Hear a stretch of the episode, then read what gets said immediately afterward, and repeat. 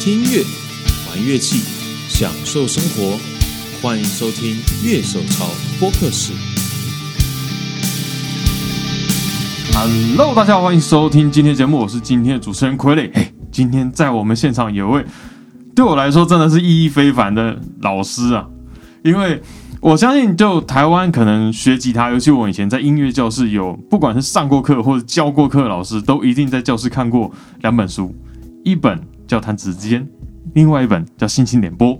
我相信很多很多人有用心情点播来当做你的第一本吉他课本，也有很多老师会指定这本教材。然后据我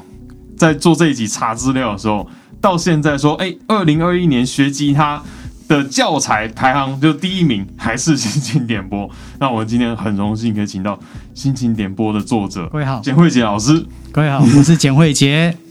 很荣幸呢能够受邀，呃，接受这段录音的采访，也希望透过今天的一些问题的相互提问，跟我的一些心得感想，能让各位得到你心灵的支持也好，又或者是说想得到了一点点小小的答案，希望能够如你所想，跟你如你所要的，感谢。哇，老师一开始就正能正能量满满。 好，我们进今天的节目。我有很长一段时间，十几年都在淡水县政行教课，就因为那时候每个月都会有一个，就每个月的新歌的普及啊，意乱情迷对，意乱情迷。然后因为老师其实都是 update 那个歌单，啊，对，然后对就对变成对说其实是很好用的教材。其实，呃，先不从心情点播来讲起的话，嗯其实我自己最在意的是这本杂志。嗯最原始那《意乱情迷》刚开始出的时候啊，它就我理解，嗯，它算是吉他杂志。是可是以商业方向的观念来讲的话，学生们都喜欢有新歌嘛。对，可是我个人最在意的经营是前面的几篇，哦因为我觉得音音乐的成型，才我们吴辉说常在讲嘛，哈，嗯如果词曲这件事情先不论的话，创作的这个部分不论的话，它有节奏、嗯，旋律、和声、编曲嘛，对，那跟外来音乐这五个部分。所以最早的时候啊，我一个人从头写到尾巴，嗯然后就有两个月要出一本像这样的东西，那我就很执着于说，很想 create 出来像国外的杂志那个，就是有专栏的逻辑。嗯，那么慢慢后来，很多人认同了嘛，对，哎，就加入了很多心血。嗯那像那些呃在科技业服务的柳公明，哦哦，他有帮我写专栏，他也是很，他是一个很热血的音乐人哈哦其实是，然后后来运昌，他也有帮我写了 Finger Style 的东西，嗯啊，他，我觉得他是一个很棒的人的一其中一个原因是，他那时候也没有讲很艰深很难的东西，他是以我们那个台湾 finger style 真正的鼻祖林慧哲林老师，他有出了一本指弹的 country blues 的指弹曲集嗯为一个基础，他都讲里面的曲子，然后示范里面的曲子。哦是，对，新竹的王启文老师，他现在好像退居科技业了，他好像没有带社社团的吧，我印象中。哦是，那季明成他也曾经写过。嗯。就诸如此类的很多人就慢慢慢慢这样加入，然后也让那本杂志成为台湾第一本专访国外乐团。好、像 Angra 是我们第一个专访的乐团，哦，是，对，啊好 Angra，然后再来就是呃很多的 Bingo Style 的好手，慢慢也有参与了一些曲子的演绎跟示范，嗯，还有那本杂志应该是台湾第一本真正有录音的，真的有录音的，以前都是有谱可以看嘛，对，没有，就是说有录音示范 recording 的东这西样可以示范的可以听，嗯，然后到后来又进展到有影像，哦，对，一步一步的进展。嗯所以其实我对个人来讲的话，对这本吉他杂志的经营的心力，要大于其他任何的东西。是，到后来，呃，独立乐团刚开始要启蒙啊，什么音乐节、音乐季刚开始启蒙的时候啊，嗯，其实我没记错的话，苏打绿是第一个上我们的书的封面的。哦，就那时候开始，就是台湾已经有些乐团开始就加入了这一块，对，真正就是所谓的从他们自称的独立乐团，又或者是说自己所喜欢兴趣的音乐类别，好、嗯像刚才所说的指弹，他那时候也刚萌芽嘛。对，从董运昌的听见蓝山的味道。对对对，对对，那个时候让开始这样沿路过来。嗯，哎，所以这本杂志后来停刊的时候，对我来讲，其实自己在心里也一直打了好几个问号说，真的台湾的流行音乐就这样到了某一个程度的终结吗？嗯，对我来讲是已经是某一个程度的终结了。哦是，如果有机会，待会我们可以就这个话题再延伸谈我自己在教学的时候对流行音乐的看法的后半段的时候，嗯，这个可以再往后然后嗯延我伸就。我觉得这这应该很有趣，因为说实话，这个这十年来，我觉得就整个台湾流行音乐，整个包括就曲风上面，就是嗯我们说独立音乐跟主流音乐，然后等等，其实这整个有一个很惊人的变化了。像我们以前跟过去讲独立乐团，就可能讲哦，在音乐季表演这些，可是现在已经很多还是被称为独立乐团，可是他们已经可能到小巨蛋的舞台上面了，就是说嗯现在已经嗯嗯，嗯嗯我觉得整个音乐的变化是很剧烈，在这几年之间，是对啊，没错，没错，没错。对啊。而且我还记得老师，就我们典贤后来其实也出了很多就国外代理的书，包括日本，像我有买像托莫夫吉他老师的书，嗯然后像。我我自己弹重金属嘛，所以对金属诅咒、金属节奏、对对对吉他声，对对这对绝对都是我们必收的书。对，对，我觉得这真是真的很帅，我真的觉得那个时候真的是台湾乐手之福啦。就是我们可能过去可能要去九五乐府去买那原版的 MI 教材，是是。然后买日本的教材，然后可能哦现在出中文版，因为其实我们也当过老师嘛，就是其实嗯说实在我们看谱我们就可以练起来没问题啊，可是其实它它有很多说明的地方，然后其实那些都是小撇步或者是就是嗯小技巧，嗯，嗯嗯这些东西其实那些才是真的很蕴含很多内容的东西，就那哇有中文版，那时候看到这些书真的就是哇一本一本收，哦，谢谢，感谢。对吧？那那那个时候就是看到这些书进来，哇，地狱级训练手，那时候也是第一集进来说哇，这个大家也是必练啊，给地狱一点，是是，因为我是吉他手啦，啊但我还是以吉他出发，当然。典贤这边也其实出了很多贝斯鼓，你有是嗯 slap 的书啊，这些我高二的时候，大概八八年左右吧，开始碰吉他。那个时候我是在士林的语音乐器学吉他，是然后那个时候它是一一本就是弹指之间嘛，是对，啊然后另外就是心情点播，是，然后就是在那样的状态下，就那个时候第一个认识到吉他的书大概就这两本，是然后后来才慢慢开始有一些其他教材那开始进来，而且很多教材那个时候看觉得，嗯、难度有点高，因为说明不是很多，就是谱很多，是他们其实也是过了很多版以后，然后才开始慢慢改良成，哎，现在看起来，哎，觉得不错哦，哎，改的不错。是，就是我觉得真的教材这进化也是真的很花时间。我们看老师的书，从第一版《心情点播》是从民国八四年开始，对，对，然后一直到现在，其实改版已经改到 超多版。我现在桌上有一本是二零一四年的版本， OK，对，那是我哇大概最后还在教课的时候用的版本。就其实我真的觉得说，可能真的台湾很多人在学吉他的时候，是从老师的书开始的。是老师，你在当初的时候有有想到说，哎，这个书会那么长久的 这样流传下来，然后大家一直在使用它？它有一点历史渊源啊。我哦我我我如果时间允许，我就多讲一下下。没问题因为时间最我们自己最控开始好。 最开始的时候，其实那个时候啊，应该是说比我们这两本书《弹指间》跟《心情联播》来说嗯啊，我现在是以时间序了哈。嗯弹指之间还在再早一两年。那其实，在之前啊，那个他呃原原作者有四位吧，我印象没记错，他们曾经出过一本《吉他精灵》。吉他精灵，我我对不起，我可能我可能书名没有记对得，很因为已清经楚。时间有点久远了，先讲啊，我没记错啊，那个时候出版社叫一品，一品因为对我们这个世代来讲，就是一品曾经出的，呃民歌风的小小本乐谱，嗯，所以就那个主时要候啊、民谣民谣乐谱对这民谣样，嗯乐谱，民谣乐谱。那在在之这个一品的之前，也就是在那个精灵的之前呢，应该是天童出版社，嗯，可能就郭庆介郭老师的民谣与摇滚哦综合教本。好，为什么要把渊源这样倒叙一遍呢？因为在我自己认为，在自己出的教材之前的所有的书，嗯，其实天童出版的书是影响很大的。哦，怎么说？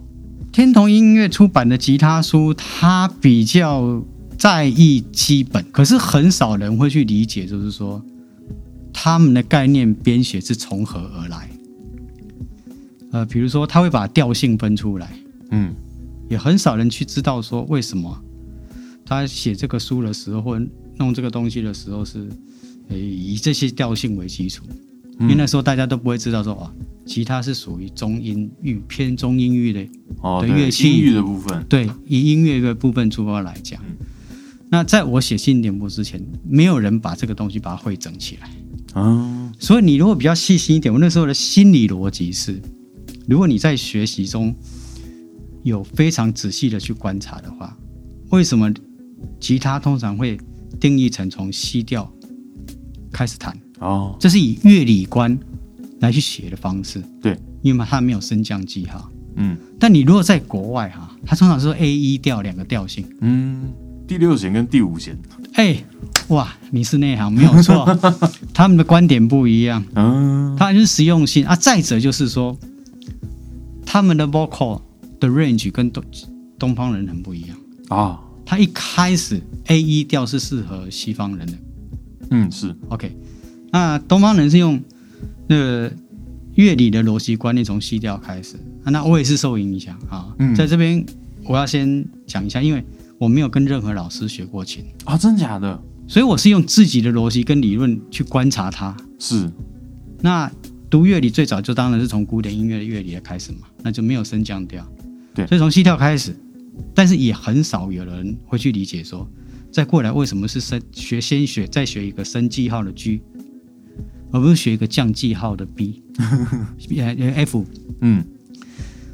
我自己的观察啊，因为每一个调的调性都有它的特殊性。当你有个变音，譬如说，为什么要先学 G 调？以 C 调的和弦为基础，我们大家第一个遇到的困难大概就是封闭 F 嘛，对，啊，封闭封和闭和弦弦来了，嗯，因为它已经提醒你下一个调性适合弹什么，F 升就变成是 G 嗯，哦，所以你要在第第四个变音，它就可以是下个调性哦，对，啊，F 升之后是不是变 G 调？是，产生曲调的时候，三级、七级和弦，它就会又变成一个什么封闭。嗯，对对对，所以我们第二个封闭通常是 B minor 哦，是，哦，很少人去发写这个逻辑。对，所以新点播的时候是写的时候是考虑说，如果以乐理的观念为基础，没有升降半音，在比吉他的学习的便利性，你要到了下一个调性的时候，那 G 调最方便，因为它只只是每次都往升记号部分发展的第一个升记号一个升，顶多再产生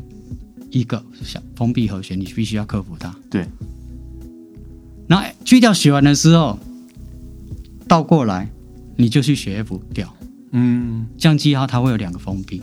对，就是封闭记号的次次数会从从零到慢慢开始增加，这样对这样难度上也比较可以慢慢一步一步来的感觉。对，没有错啊。其实这个就是乐理部分的纯音程。对，四度五度纯音程，其实它就它有它的道理。嗯，所以西方的以乐理逻辑出发来讲的话，它就很科学，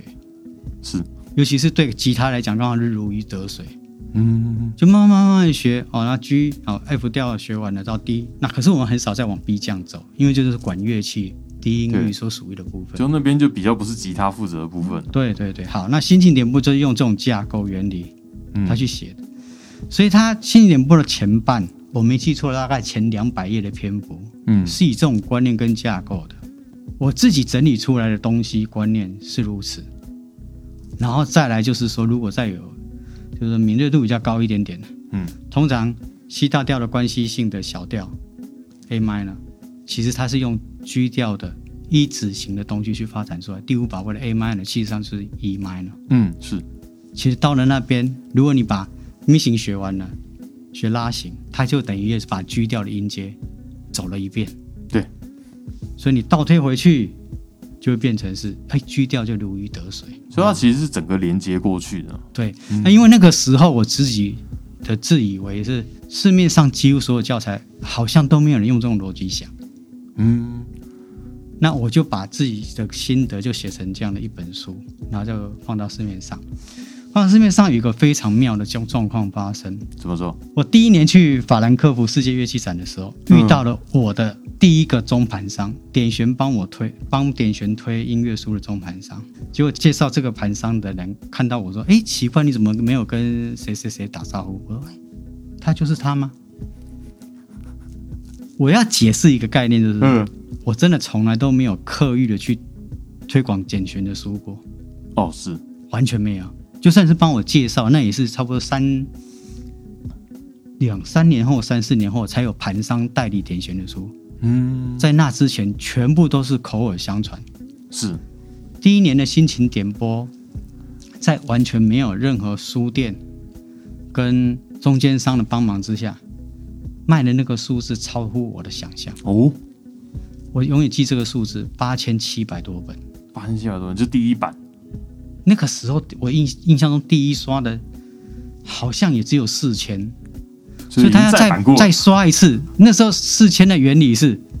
每个学校的吉他社大概都有超过一百个人，嗯，我带了二十几个，那时候是带二十加几个，对，再哦加，上我的徒子徒孙们啊、哦我的我的学生们，他们自己也有在带的学生，嗯，我的估算四千本书应该差不多一年到一年半可以销完，哇，那个都是一个未知数的情况之下，嗯，啊，包括您刚才说你去语音学课，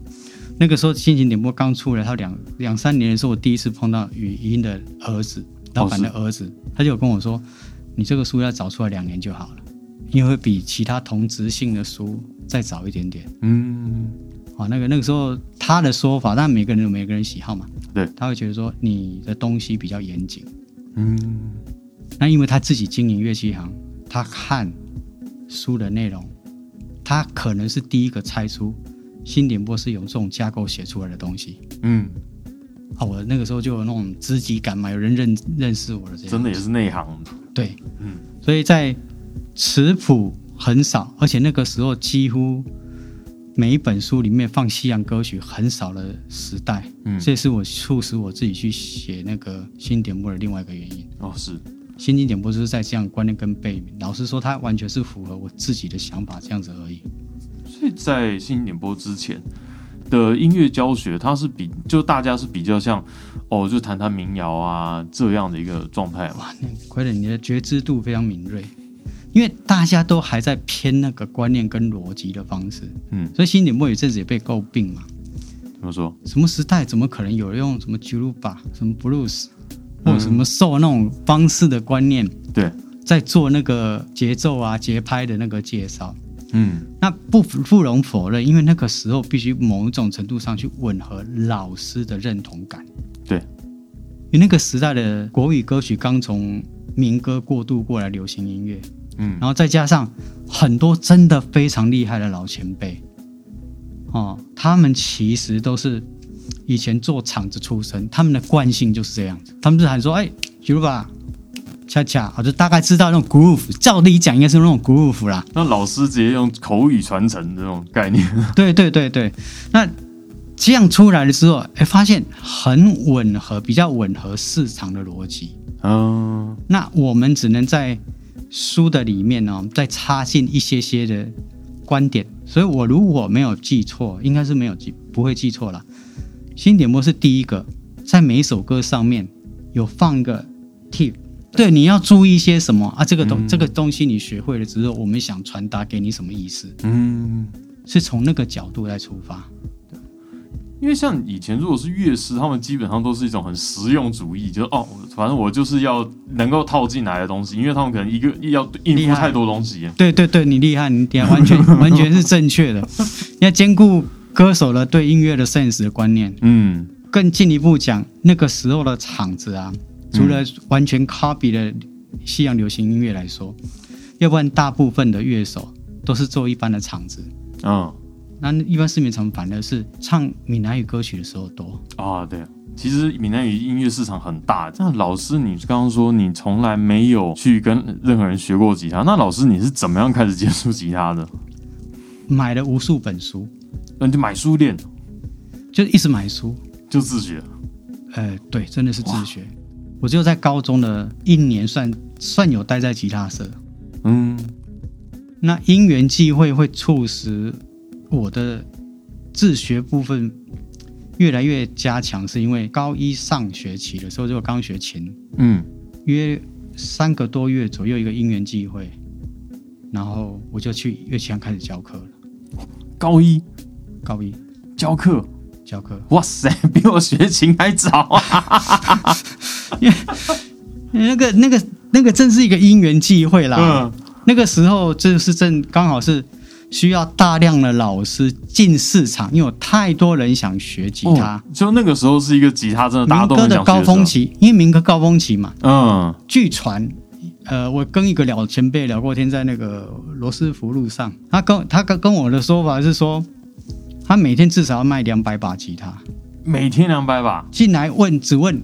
有没有货，或者是说剩那些你要不要？嗯，所以那个时候非常大量的师资匮乏的情况之下，那我功夫不算好，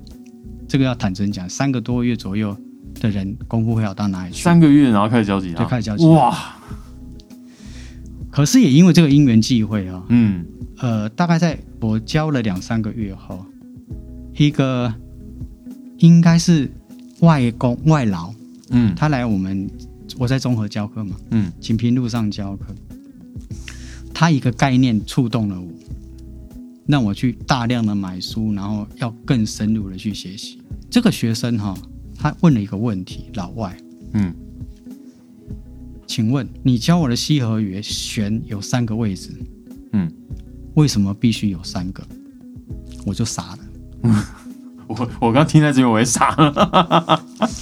可是我后来去找答案的时候啊，啊嗯我去找国外的书买来买来看，或者是去中央图书馆大量的去找国外的书籍。那个时候 Guitar Player 嘛，这些杂志嘛，哦，那些杂志集，对现在那些台湾都有杂志很丰富都有进来，嗯对，，都有进来。那其实哈、我第一个接触到因似懂非懂的答案叫转位。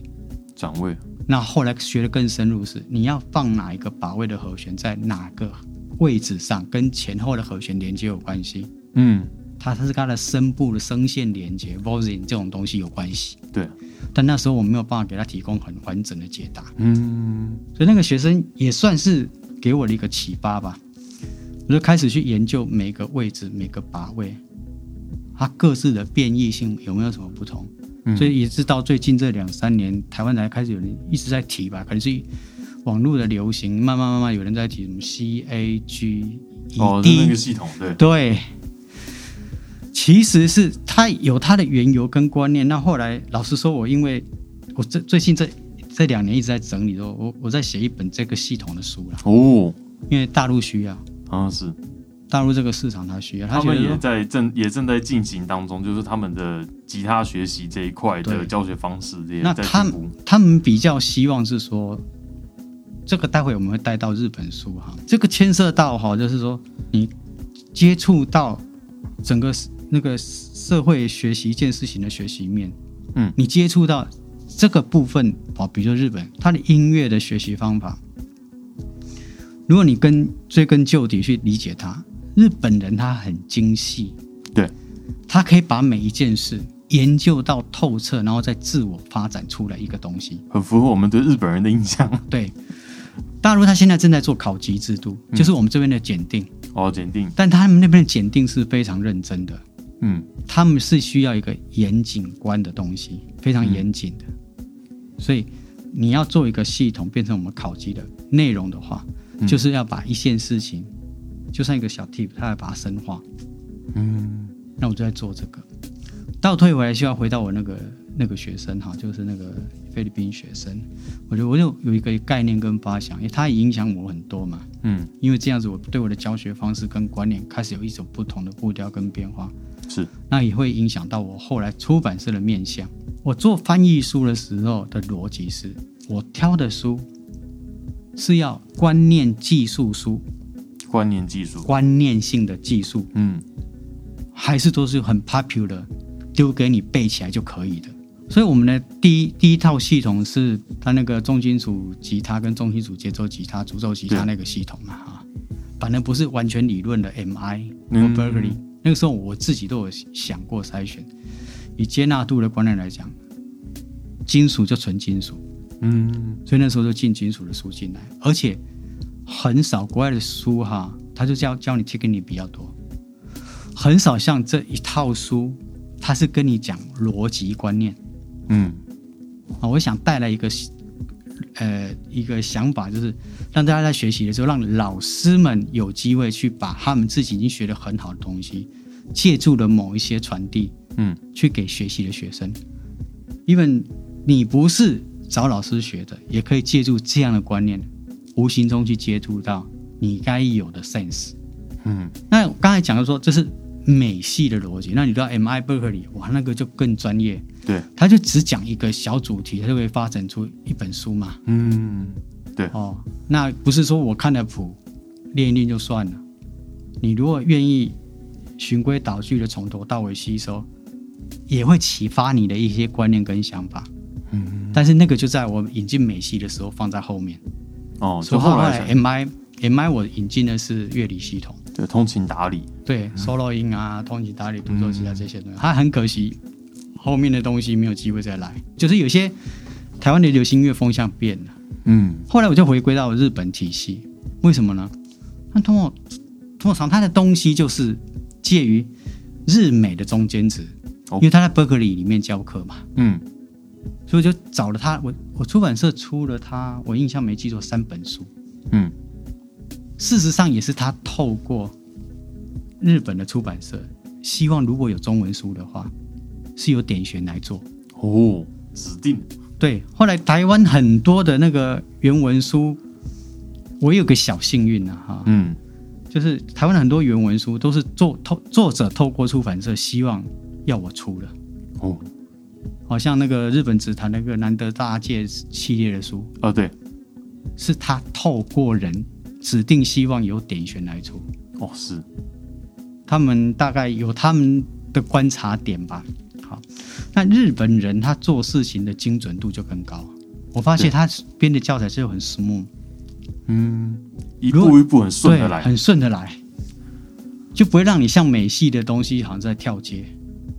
因为美系已经大家太熟了，就是美国人对有些东西对他们太理所当然了，哎，谢谢你帮我解释的这个很好，很好，很好，感谢感谢感谢傀儡。 不不不，对，就是这个意思，就是这个意思。尤其我解解释了那么那么多，但是这个跟后面的学习的观点跟态度有关系哈。那我稍微拉回倒退一点点啊，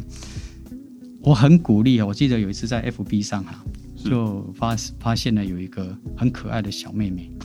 她发了发问了一个问题，嗯请问各位怎么没有想到说提到你初学的时候的启蒙老师是谁？嗯你愿意把他们名字说出来吗？那后面就点点点了。其实我我自己感受很深啊。你问我说怎么开始学吉他，我就觉得说，我很可惜的，我就是真的没有一个人好好带过我，就变全凭摸索。所以带到后面说，我就大量买书，哦，然后大量比较啊，大量看。一个好的谱对你来讲很重要。像我没人带，我英文程度不算好，英文的乐理书拿来看，你也不一定全尽然看得懂。他的举例都是你不一定熟悉的歌。对。那在我三十多年前开始学的时候，这些东西我们那个时代还在四十五转唱盘转录音带的时代，你一口气要买到这些这么多他所举例的东西也很难。对你在 Guitar Player 上看到或各种杂志上、Acoustic Guitar 上看到的东西，嗯你都买不到，你也买不起。那你要大量听的这个东西，那怎么办？你如果好不容易得到一本谱，我后来就研研究，我对级数和弦的了解是从谱开始的。自己去拆解那个谱，哎，对，就是解析。嗯，哎，为什么这个位置常常会挂一个四和弦？那哪边为什么挂二？挂二跟加九有什么不一样？你慢慢从那张谱里面，你就可以找出一个规则。那你弹有注解这些东西，就算他没有讲过任何乐理的，嗯，你弹久了，你的耳朵就有那个 sense，不自觉的就想说，哎，再有这样的歌，嗯哦，就算一般的谱，就那个四个和弦摆在那边，你惯性的，你手就会摆在那些和弦的位置 v o i n 这种东西就出现了。嗯，已经内化成自己的反射动对作了，对，所以我我我我一个论调，我我是觉得我不觉得乐理对学习没帮助。嗯对我个人来讲，经过同整做出来自己这个脉络，嗯跟当然你看了书，你就觉得好像是直接塞给你，那是不一样的。不一样在哪里？因为你透过你，你去会诊过他的声线波形，而你只看了乐理告诉你这个东西要放什么，这个东西要放什么，是不一样的。嗯你会顶多是像现在网络发达，你就去找那个和弦怎么按。可是所有的和弦都找出来了，把位的串接、声线应该怎么摆，你没有那种观念跟 sense 的话，你出来的东西就是不好听。嗯，音弹到了，可是就是它的味道就不对了。 是，这是心理联盟后来有一区专门是放乐理的，但是我是还是取了一个巧，就是用大家比较通俗流行的，嗯喜欢的歌，那我去找出像这些和弦，它放的位置跟前后和弦的声线连接很漂亮的，用吉他来弹会很漂亮的，就把那些歌放在那边。哦，就有一期专门来处理这对，一有块一。区有一个区块嗯是专门在处理那个东西的。对啊，对啊，老师的书其实那个分区分很多。我后面看到哦速弹区，在中间出现一个速弹区，我说是因为我们可能会有印象是《星星点播》，它是一本初学开始用的书，所以你会很难想象把速弹这东西套进来。我说哇，这东西可以延伸到那么后面。因为你你所有的位置都音阶的位置都熟了之后，嗯那也也只有弹 solo 才有办法把这些所学的东西整个都串起来。啊，串起来对，对，那我也可以就是说简单的就把这些东西抓完，就放在那边，嗯也不告诉你任何缘由或概念。可是到了后来啊，我在心理部的那个如何抓歌那个篇幅里面就有写，嗯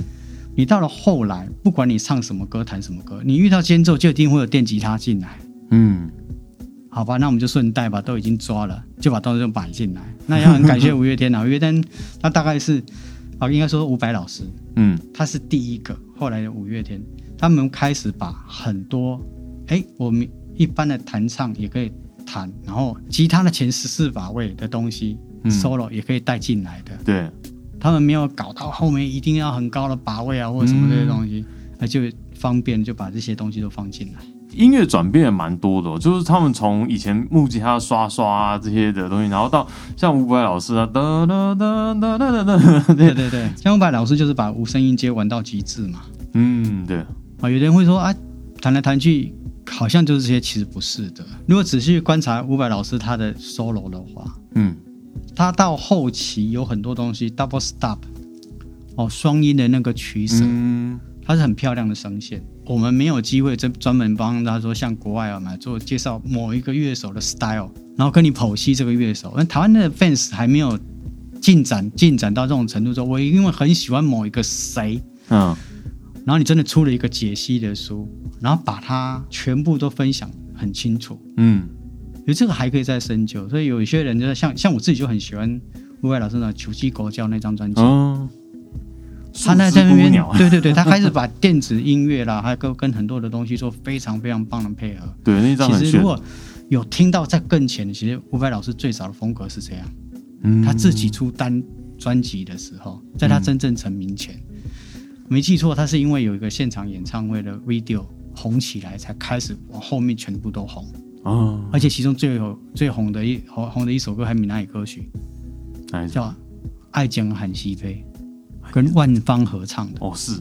这个这个就是一个一一一段一段的历史进展，也算是说，因为有伍佰老师把电吉他这个东西放在流行音乐，也变成某一个程度的主角，因为他自己也是一个 player，嗯也是唱者，对，这也是非常非常大的，要感谢他。嗯，是。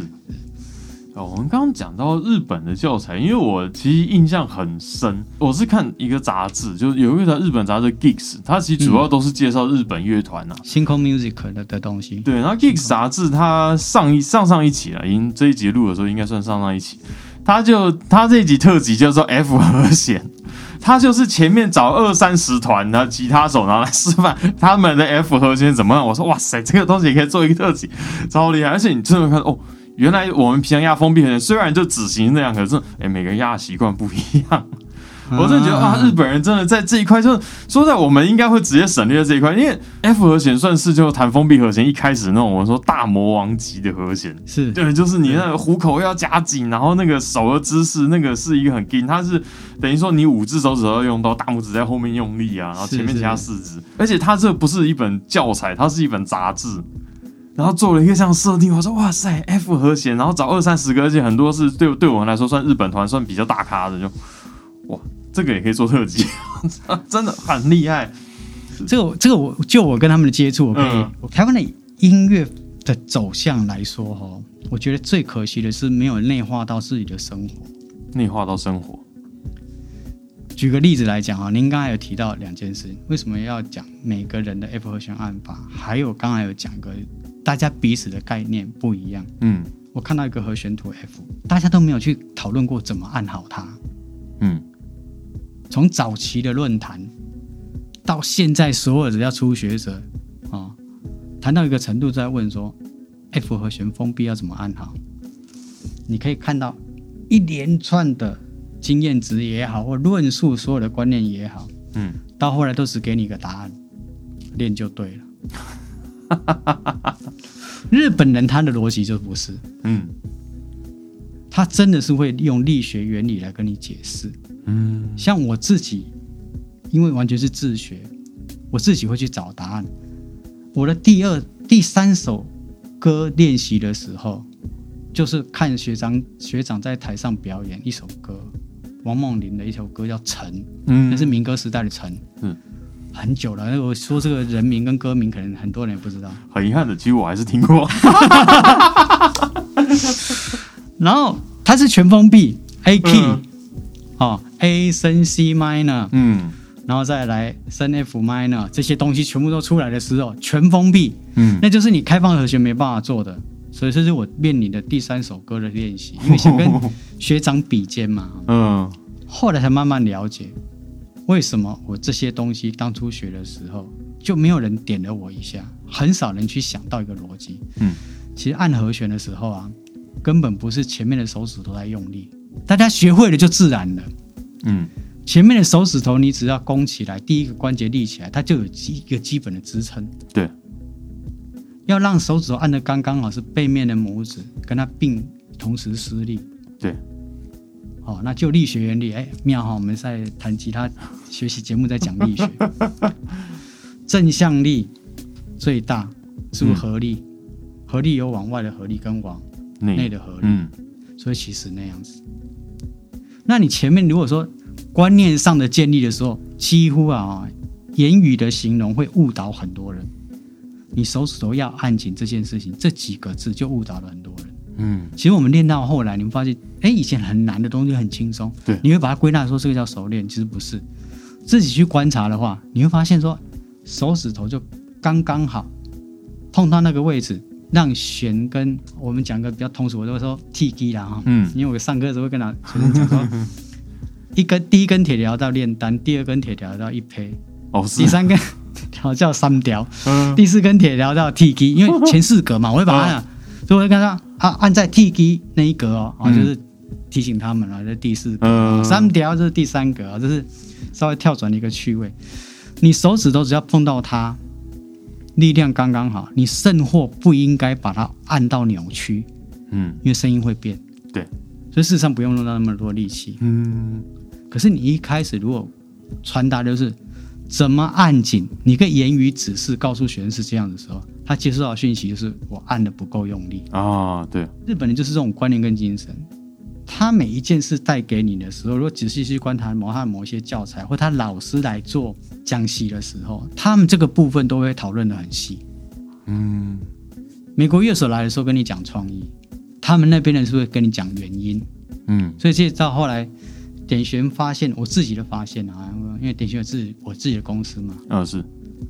我自己发现说好像这个部分的琢磨还比较少，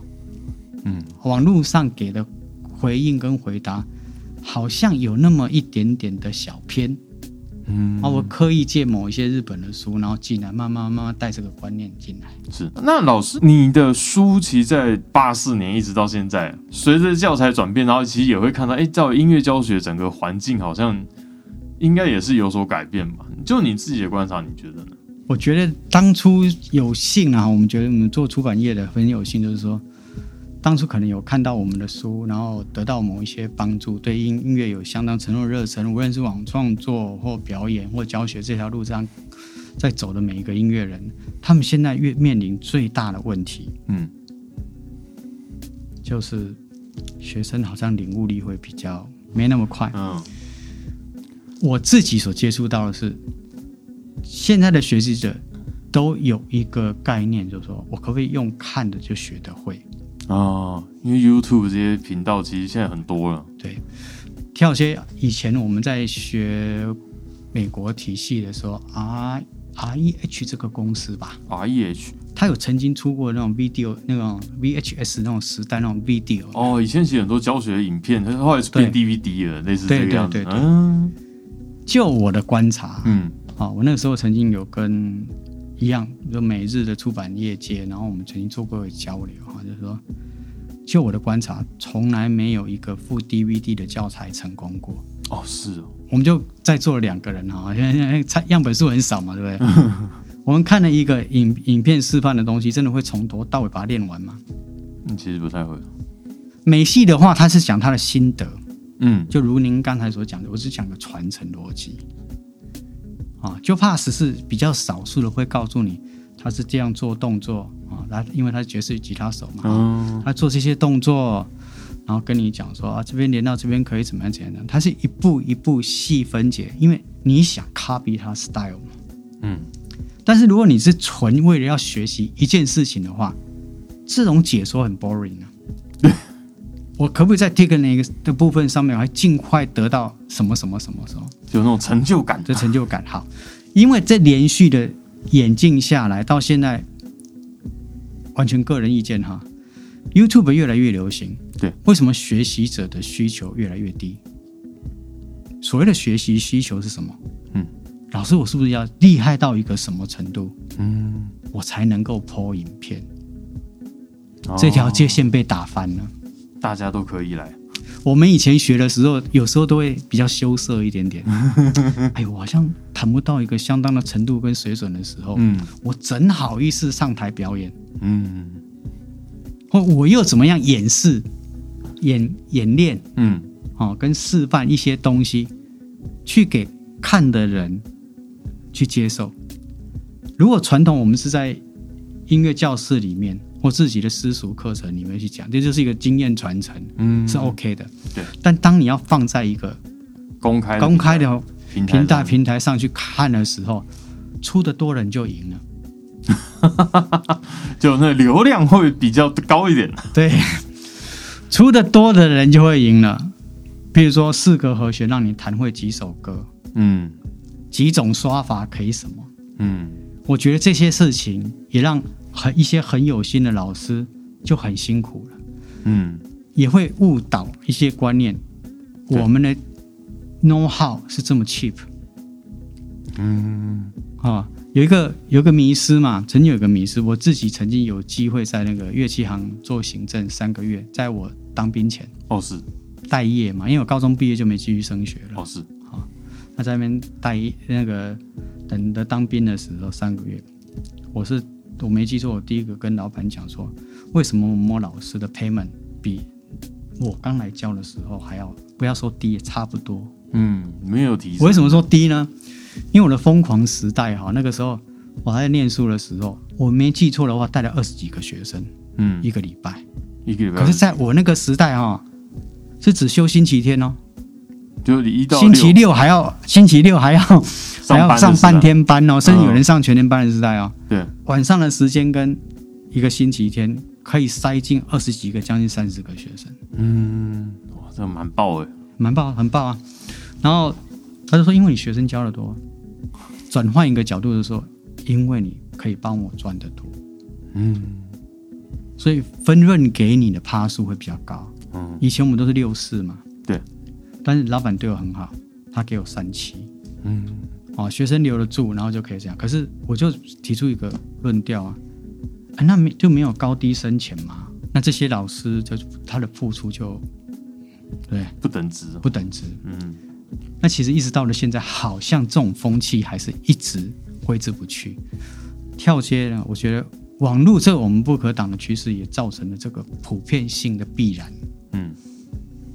我在上面就可以学到什么，那你要给我的这些东西又很难学。嗯，像我们刚才讲 Joe Pass 的东西的概念，好，我要给我解析的那么清楚，摩哈哇，我上台就是一首歌，嗯，对，有没有人跟我讲说痛？有没有人跟我讲说 touch 不对？反正我上去就是这样子嘛，嗯，哦，那就衍生了很多很多的那个嗯，状况产生。我个人觉得啦，嗯哈、就是你坐在对面看这个影片的那个视角，就好像我坐在前面示范给你看，嗯它永远是平面的。以前新宁波刚开拍 DVD 都是三机作业，有个摄影师很辛苦，他是在在我这边拍的，在就在耳朵你的旁那个这肩个后，就对对对对对，肩后耳朵这边排下去。我说我要抓到一个弹奏者的视角嗯，拍给你看。后来美国跟日本，哎呦，我们以前从来没有去想过这个逻辑耶。嗯，以前两机就是左右手嘛，对。可是左右手我怎么告诉你说我弹出来这个 touch 跟这个音色是怎么产生？嗯，没办法，哦，这就是只看影片，其实他通常学不好的原因。嗯，还有一个就是说大家忽略的啊，虽然我有个动态谱在前面跑，可是大部分人有去看那个谱吗？来不及，上下都在，连上下都在动，对，通通都没有。哎、你你真的好敏锐， 所以大家到后来也就是什么看手，嗯，看手有个结果啦。其实哈，如果说坐在影像前在学习的人，我通常都会这样跟你讲，但是你本来就有一点点小天赋，嗯，要不然我从来没有看过一个不懂视谱的人有办法把一件事情学习得很好，因为到了越后半段，这个谱的好坏会影响你很多很多事，是，自己这个小小浅见。嗯，哦，当然，如果有人有老师们有听到这段解说的概念跟方式的人，老师你可以提供我一个更好的答案的话，我非常乐意，因为我正在寻求解答当中。嗯，对啊，因为我觉得就网络时代真的这个是不能避免的事情。那怎样能够把它整个优化到说就是更好一点？我觉得是大家都在想办法要达成的事情啊呃，不瞒你说，新影点播嗯现在在改版的时候，其实已经在做这个尝试，用我所得到的解做尝试，哦，是，我已经在做了，期而待且这前后 前后两年多吧，哦，摸索很久，对，两年多，然后一直在不管在怎么样让人家看到谱会想看，嗯对谱产生有依赖性，然后再者怎么样把乐理用视觉化的东西不讲解，然后让他看得懂，这我就要我我在尽力当中，嗯是。所以这这个新的版本大概还要等到明年会预出，期过年前后吧，过年前后就会出来了。对，哇哦，预期过年前后很期待。试试看，对对对啊，就不知是道。一路看着心情点播，这样一路进化下来，真的就是从古古早就有书，后来加 CD，然后就现在哇，又有一个新的形态要出来了。其实不瞒说，这个大陆是一个试炼场，嗯，这个方式跟观念大陆人很喜欢，哦，是因为大陆他们现在在流行团班课，团吧，就是一般就是大家一起上的。对，因为赚钱比较快嘛，对。 他们那个机构省时间进来丢钱，那省时间。我是不是有个什么方法？老师不用多讲解，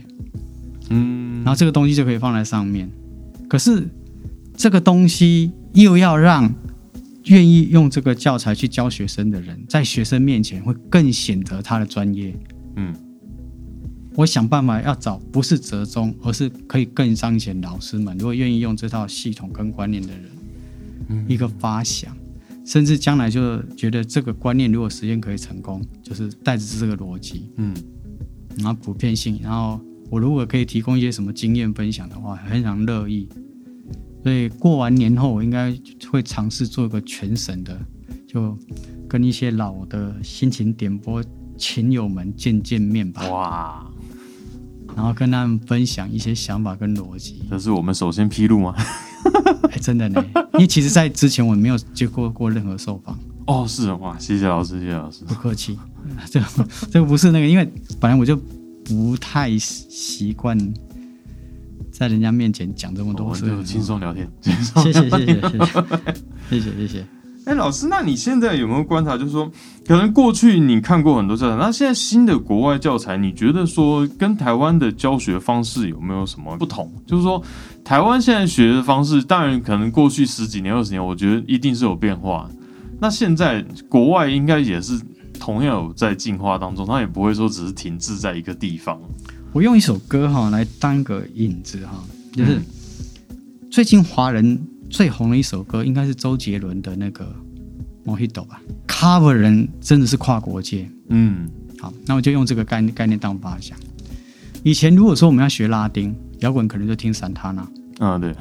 或听某一些特殊乐风。像我们出版社邀的第一个乐手，除了以刚刚说的意乱情迷曾经找过 Angra 吉的的的那个受访之外，嗯还有 Angra 吉他手，我们拍的他的 DVD。 Kiko，对 Kiko，然后拍了他的 DVD 嘛，对。以前这种这种乐风的东西要这么艰深，嗯而且通常学习的人都是从节奏乐器那种部分做切入。嗯，对，哦，鼓如果要打这种东西，就真的是八爪章鱼的概念，对不对？很难啊哦很难，对不对？哈、可是呢，拜 YouTube 之赐，它被简化了，很多的所谓拉丁的歌曲，它被被 popular 化到极极点。嗯除了 groove 保持之外，几乎其他元素能简化，全部都简化掉。哦，所以我们只要抓得到，好，比如说以 groove 的概念来讲的话，我的嗯理解，因为我没被老师教过哈，如果会我的会议错误的话，也请指正。你只要 bass 抓得准，groove 就准了，嗯这首歌就像了。嗯好、那国外其实也在走这样的，好、比如说 soul 这种很难啊，以前叫 R&B 嘛，嗯，现在很现在叫流 neo 行 soul，对对啊，，他就把某一些摇滚的元素跟 funk 的元素，然后放进来，更 smooth、更 soft 一点嗯啊，，就是一个新的乐风。他们现在也把这个东西又专精化，慢慢慢慢演进。可是事实上，比如说像刚刚 neo soul，你只要有练过一些摇滚，手指头还算灵活的话，嗯你愿意学习、愿意练的话，痛抓对了，大概百分之八十像吧。哦，所以他们现在也在走这个东西，但他们也在转型啊、就我所了解国外的出版业界，他们也在转型，说怎么样在 YouTube 上跟纸本书上去取到某一种程度的折中，折中去让这些乐风可以哦被介绍给大能够对，可家。以可以被介绍给大家。老师既然身为就是等于说，可能就对我们来说这一代就是整个教学的一大前辈老师，嗯，你有没有什么撇步可以跟大家分享？有哪些你觉得你特别重视的地方？听这段录音的人，应该有很多人也从事在吉他教学嘛。嗯我以我个人来讲，我很坚持一件事情啊，一定要学生会看谱嗯，从看谱可以得到很多的东西。然后也希望老师，呃，如果你自己稍微愿意多奉献一点你的心力，让这个谱稍微精致化一点点。嗯因为刚才有提过，你如果可以把 volume 这个东西排得很好，嗯哦，不自觉的让学生弹起来。学生无非就有两个概念：我要上台，他上台之后有弹的东西又跟别人不一样，他有优越感。嗯，那这是老师可能要花一点点心思啊。再来就是要促成第二点的下一步，你才有机会告诉他，因为他受过注目了。嗯他有点不一样于别人，你再告诉他，你可以把他们甩好几条街，touch，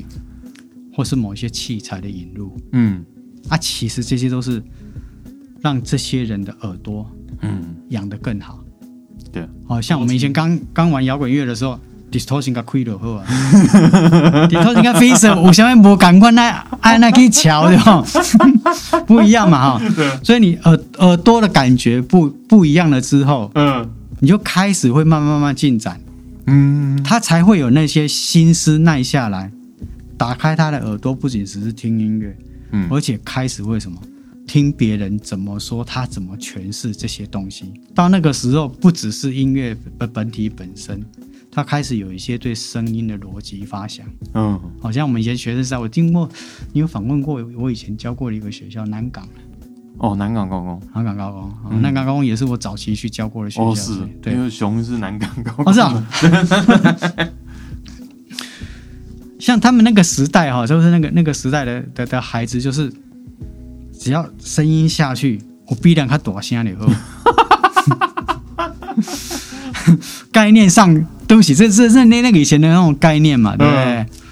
那我就回归到那年的间，我刚才不是有提出过大陆乐团，它是痛的采用的方式不太一样嘛，嗯那是真正的情绪在里面。我们玩过音乐会，喜欢有自己的痛，嗯，只有我们自己听得出来，我的东西跟别人有什么不一样。是你才有那个专业性。那再者，你带学生带到一个相当程度，你才有机会去跟他解释我为什么要踩这样不一样。嗯所以有一阵子我们会看大量的国外杂志，它通常都会附一首歌原唱是什么 setting 的。嗯对一般学习来讲，就该屌我赶快你喝。嗯其实他们是在养他们的耳朵。嗯哦，这个乐风要是这样子，不是相近，人家这这条成这样，你听久听习惯，嗯哦，然后分配出来自己所想要的配率应该是怎么样多少，对你开始有这个 sense 嘛？因为像我看日本的杂志，像可能 Young Guitar，就它基本上每一本里面可能就会附三，可能两三首歌的谱，然后可是它在第一页的时候都会讲哦，它这个大概用什么音箱，然后它的参数大概调成什么样子。其实就他们其实会蛮重视在这一块上面，就哎每一首歌调动习惯的东西也是把它算进在这个这个歌的谱里面的教学的部分。对，那你怎么定调跟定位你要的音乐？嗯，定你要的调音乐定调音跟定位你要的音乐的两个概念，就是说，第一个我比较喜欢这样子，其实你比较喜欢这样，是因为你想要那样，嗯，你就会接触到跟你同频的那些创作的人啊也是。好，融入最后一件事情哦，它就会变成你生活的一部分。在美国和欧洲，他们有一些是疯狂的粉丝，是跟着团走移动的嘛。啊，对，就是那种我连跟生活也要跟他们一致。台湾可能地小没有机会这样，但是你会发现，你生活所处的每一个东西，我们人间有个说法叫“相由心生”，嗯你周遭所有的环境都会变成，就音乐来讲，周遭所有的音乐就会变成你心中想要的那个样子。嗯我们以前教学生说你要多听，但你要多听这件事情，现在对他们来讲不是事音乐学得很问容易题，对。可是问题是，他们取得音乐的东西的同质性都很像。孩子如果喜欢所谓的喜欢音乐，是喜欢连他跟他生活是相结合在一起的时候，就算有一阵子，然后他不再弹吉他音乐，但他只要再拿起吉他的时候，他那种感触就会上来。嗯所以最近 FB 上有个趋势一直在发酵，呃，有些社团它经营是分享怎么弹得好的，或什么什么什么，提供你什么什么什么的，嗯这些发文越来越少，大部分都是我弹什么，哦，就就只是自己拍影片然后上传，对，只是我们不能说，我们刚才有讲，啊我们刚才有讲那个比较敏感的，他不会要求说自己好到什么，他甚至会跟你讲一个吉他小白的学习过程，然后开始从第一天只排到 N 多天给你看，嗯或者他每过一阵子就发表一首歌给你看。嗯可是妙的是哦，他不是一曲歌王，所以一曲歌王就发表过一个名曲作子过了就啊，啊，对，就没有了。而是他会一直不断的在精进，那个就是变成他生活的一部分了。嗯反而是那样的人跟事是一种最美好。好，最后我就用一个日本乐团来做来做做一个结论。那 Miss Children 有一首歌嘛古鲁，Kurumi 嘛米嗯 Mr. Adult，Mr. Children 对不对？那嗯过一阵子大家就会给他放一次，对哦，又或者或者说哎很妙的一件事哦，呃，那个什么教练，我想打篮球，嗯 三井对，嗯属于三井的主题曲，永远不消退，嗯这个就是跟我们生活的东西所全部都紧密着放在一起的。嗯好像这是新的新点播也有收这首歌，哦我就想说唤醒那些，一方面是鼓励啦，鼓励就是说，呃，当初对音乐怀着梦想，然后现在在乐音音乐界还在努力，不管是教学或各方面的人，哦嗯就是说，如果你愿意慢慢接受一个观点，它已经是你生活的一部部分，嗯其他的就不要再想去太计较它，我们就跟那一些还有在进步的人，他还在贴，然后他有在展演，他有在表现或什么。嗯就用这种方式跟进程去放在某一些媒体上，自媒体也好，或其他媒体上也好，流量高不高，你就不要太去在意了，嗯这样你的生活就会过得好一些些。嗯，我再把刚才最后一句话再做一些，生活会过好一些些。生活会过好一点。对，因为生活有很多面嘛，嗯你就不会去太去执着跟在意，哦，是不是什么 payment 不够，或或者是什么被人家误解，或嗯干嘛干嘛干嘛。生活就有很多面，音乐是你生活的一部分，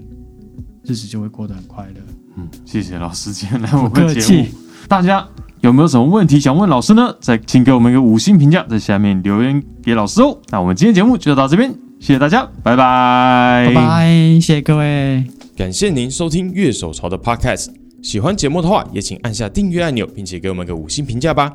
也欢迎在 YouTube 搜寻“乐手潮”，有更多精彩的影片。想要买周边、买乐器的话，乐手潮选铺与乐手潮市集期待您的光临。当然，别忘记时常关注我们的乐手潮网站，给你最新的音乐新闻、乐器新知。乐手潮，我们下次见，拜拜。